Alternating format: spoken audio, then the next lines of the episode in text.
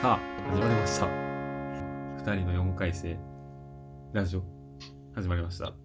おばっちです。えー清潔感を大事にしようこうちゃんですいや、バイリンガルってほどでもないからこそでしょ。バイリンガルってほどでもないからこそでしょ。バイリンガルってほどでもないからこそでしょ。中途半端だからもはや。だって言っても結構もう話さなかった期間も長いし、もう話さなかった期間も長いし、話さなかった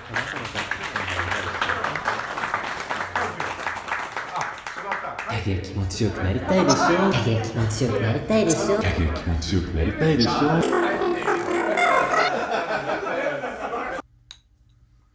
まあまあじゃあ台湾行こうや。ワンクッションもいたわこれで。なんかこの話をワンクッションにするのってどうなの結構疑問を感じるけどまあいいや。台湾行ってきた。台湾？まあなんていうの？俺からしたら一大一大イベントやけどな。まあでもこうちゃんもあこうちゃんってあそうかこうちゃんって呼んでいいんだね。うん。ちょっと1ヶ月ぶりだから何が許されて久々かってとるでそうそう。何が許されてないのかねわかんなくなっちゃう。えー、こうこうちゃんは行ったことあるんじゃなかったっけ？台湾。台湾ないであそうか。中国はあるけども台湾はないんだ台湾はないな。ねまあ台湾行った感想まあ1個目としてはあなんかほぼ日本だなみたいな思ったよね。そう。まあまあまあ言い過ぎだよ。これはさすがに言い過ぎだけどあまりにも日系の店が多すぎるよね。台北だと。え日本のその都道47都道府県やったらどこが近いとかある？ああ沖縄に近いんじゃない？強いて言うなら。ああそうなんまあだ沖縄とけど。そう。セブンとかファミマとか松清とか大戸屋とかそういうお店がいっぱいあるの。えー、それは日本人がビジネスチャンスだと思って進出しとるわけか。進出しとるっていうか進出したした後って感じやな。それがずっとあるっていう感うじ、ん。で車もねトヨタホンダ非常に国産車が多かったね。三菱か、うん。ホンダより三菱の方が多かったかもしれない。うーん。あとね。台湾の、うん。何？台湾のメーカーある？車。に。車あったかな？わかんないわからんわ。う。んうん。あの少なくともスクーターはめちゃくちゃ多いよね。車よりもスクーターの方が多い。125cc クラスのスクーターでね街中が溢れてるよね本当に。信号待ちとかあるじゃん。うん。しばらくしたらもうあの信号の一番前にスクーターの集団ができんのああ。そうで一斉にスタートみたいなね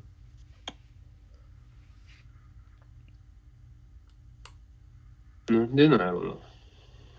やっぱ車より維持費も安いしあの身軽身軽というかね車街の道も結構狭いとこ多いからそういうとこもスイスイ走れるし渋滞してもまあすり抜けられるし駐車の場所もうんそんなに選ばずに済むし、っていうので結構やっぱメリットが大きいんじゃない？小さめの国には。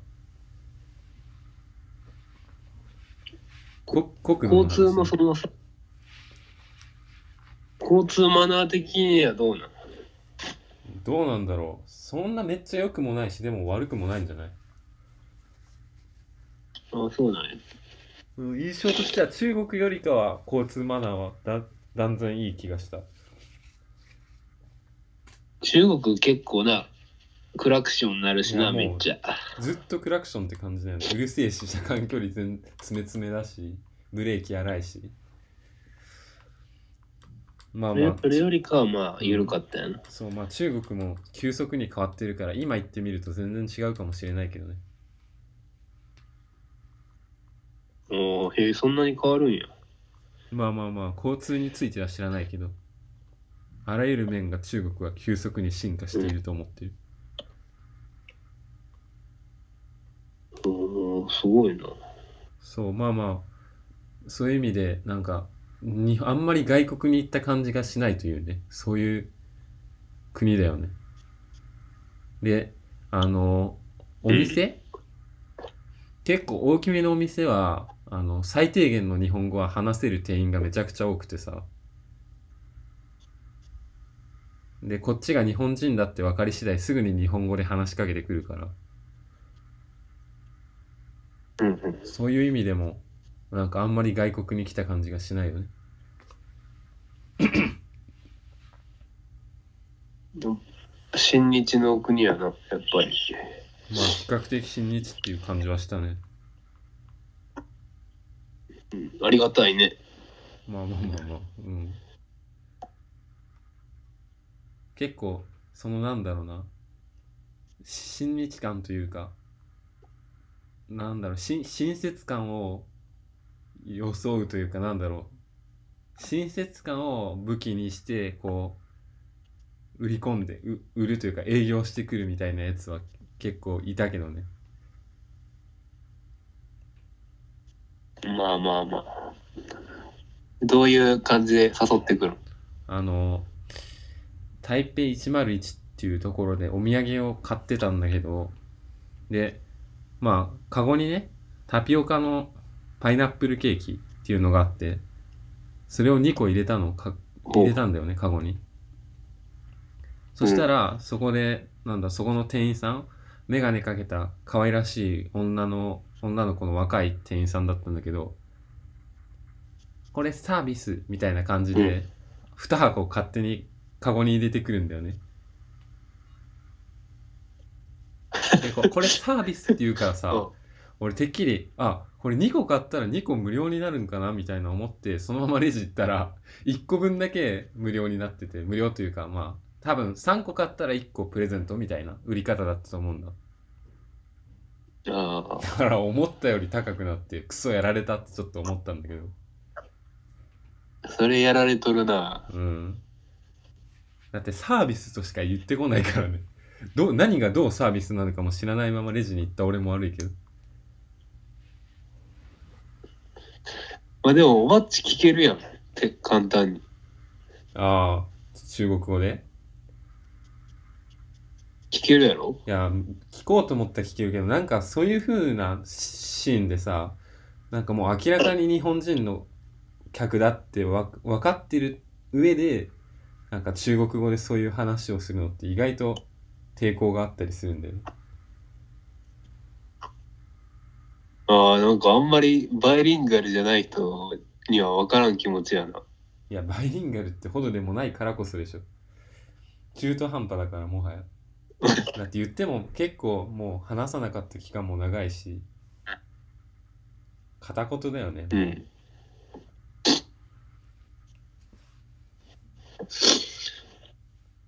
うんそうか。そう。で、まあまあ、日本人で行った方がいい。うん。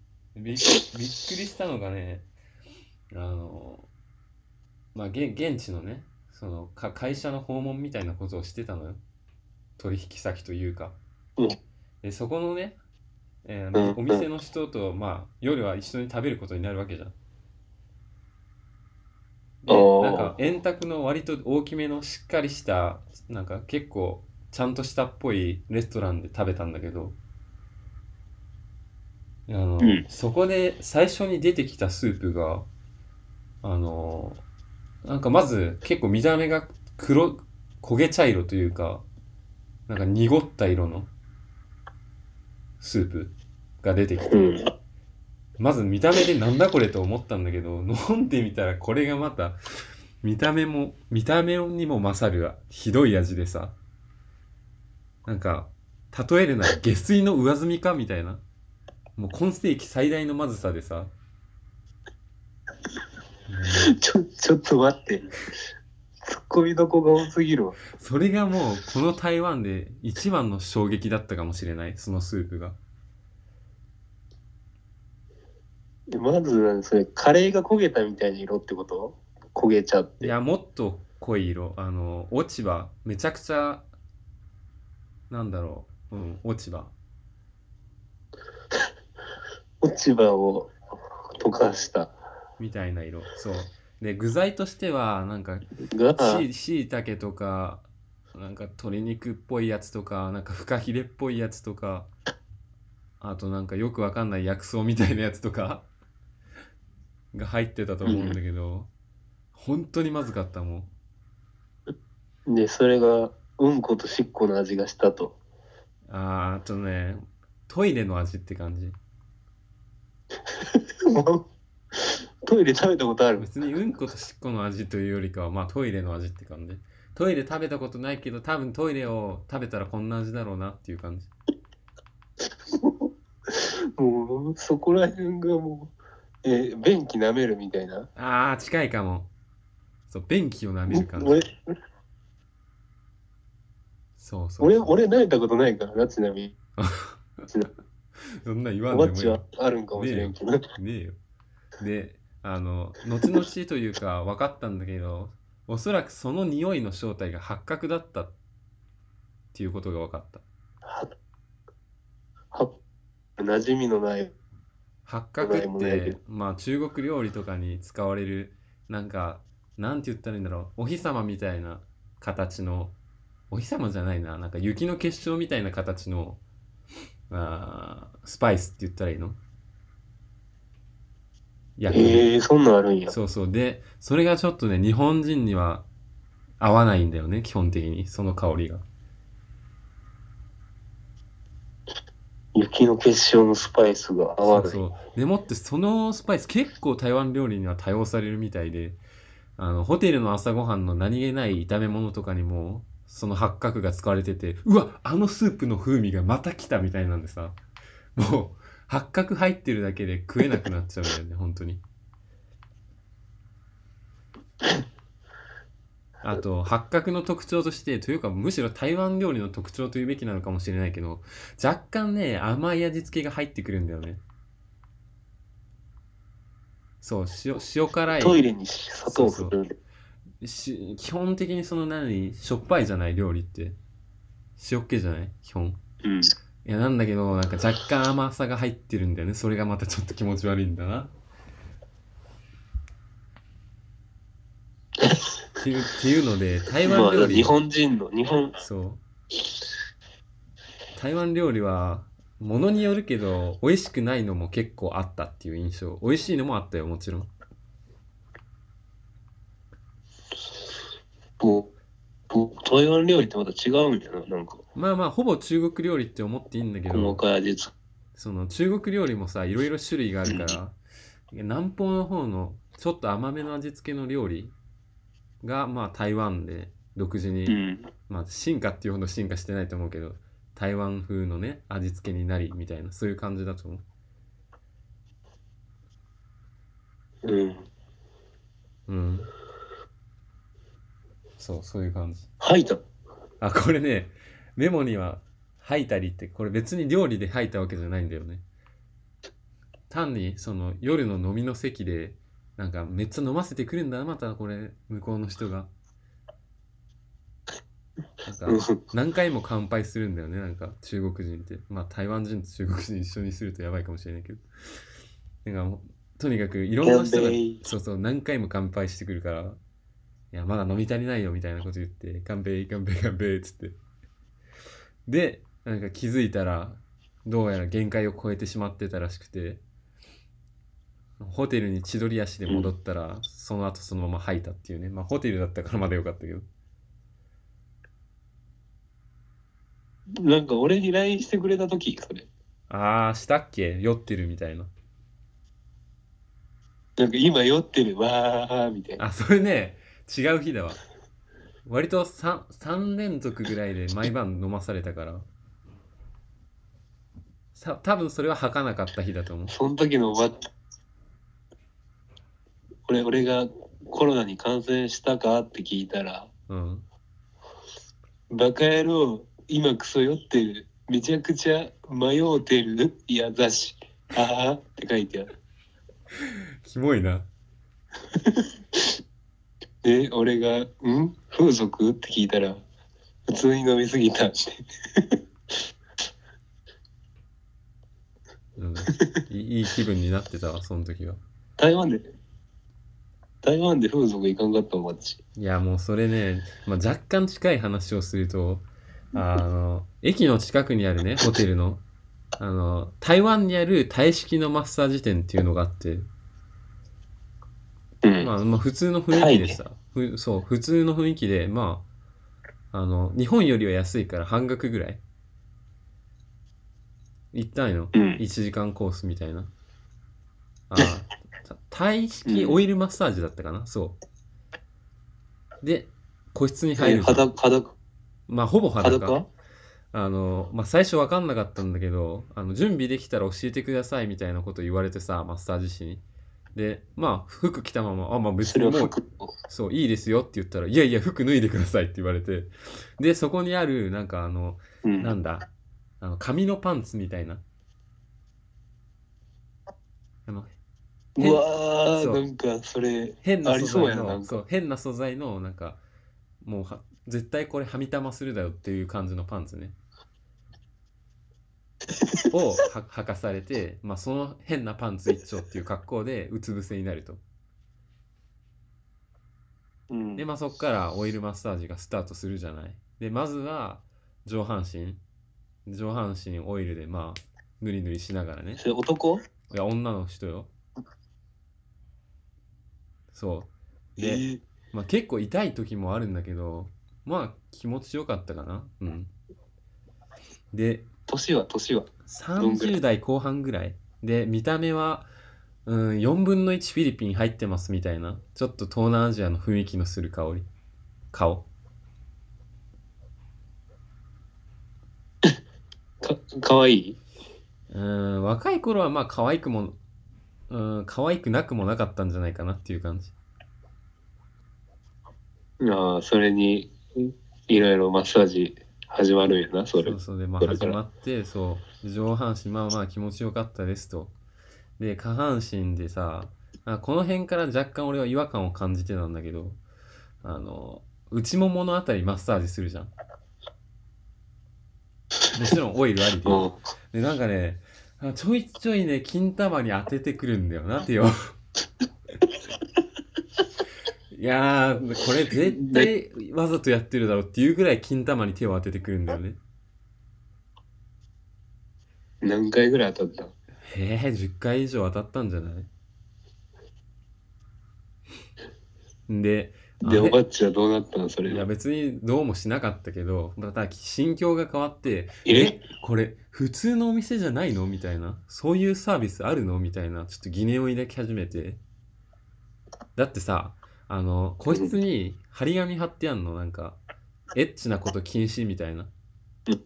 でもし違反したら 1, 1万台湾ドルだから日本円でまあ3万6千円ぐらいの罰金とあと何やかんちゃなんちゃらかんちゃらみたいなことが書いてあってあまあそういうのないっていう認識で入ってるから俺は。そう。でもそこでちょっと疑念を抱き始めてこのタマアタックなんだみたいな。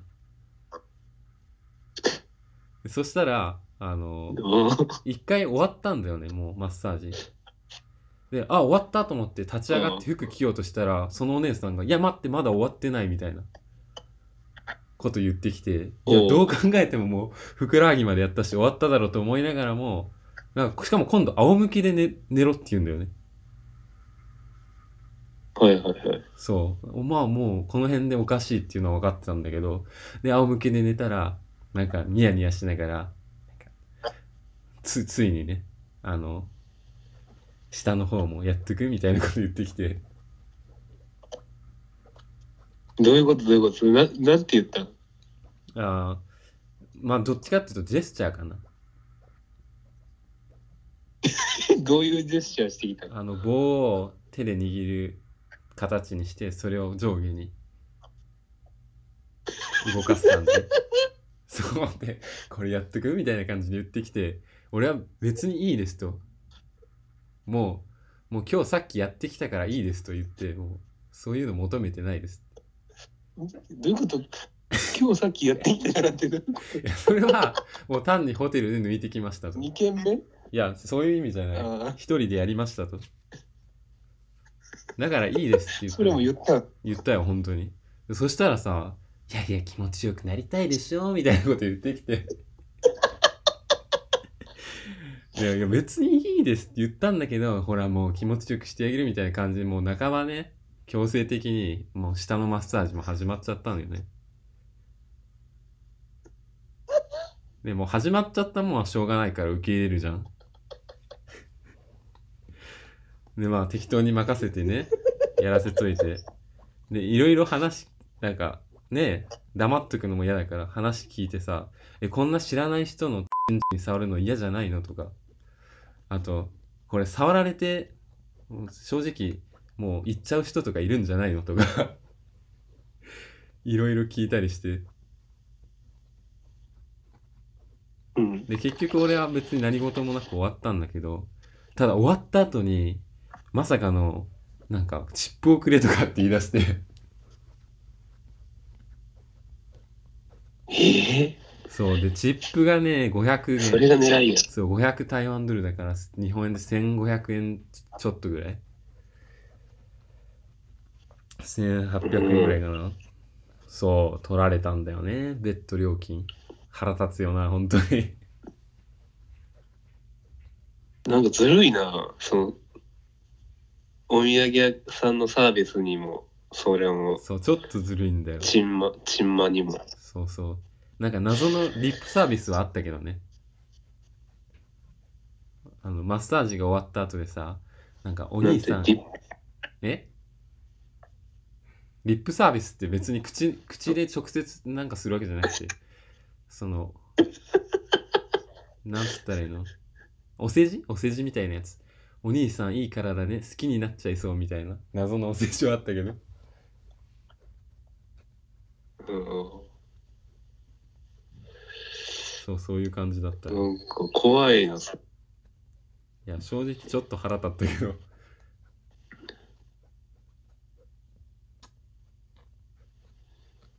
うんそれはもうおばっちが出せばよかった。よいやいやいや出したらなんだろうその人でビ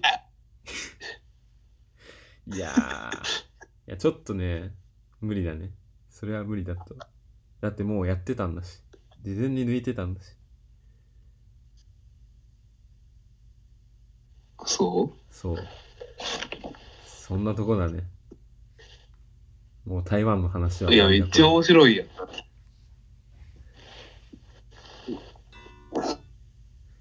いやタイでもなかったけどねそんなさマッサージ。まあななんなんやろあおばっちのそのさマッサージでさうん。うんこははイレクトしたん。してないね。あ そうなの？してないよ。だって抜いてるし。事前に。それそれが強いんやな。そうしかも結構激しく抜いたから。どういうこと？もう勢力が残ってなかっ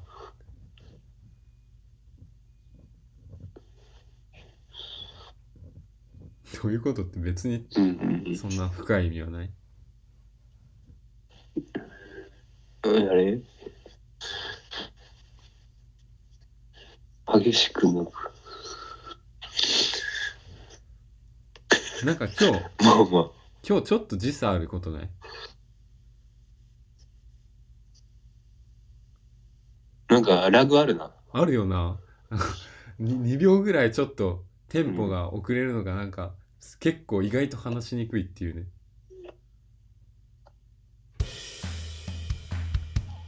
えー、一回切る。切ってみる。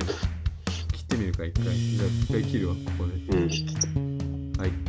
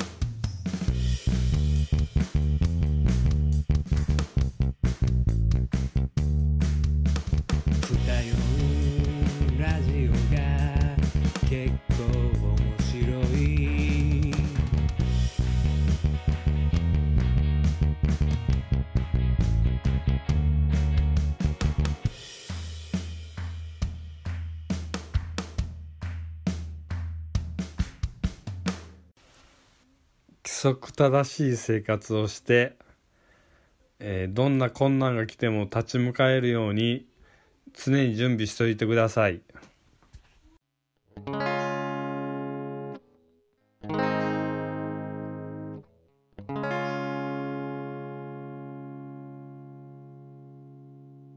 今日ゲスト来てくれてます。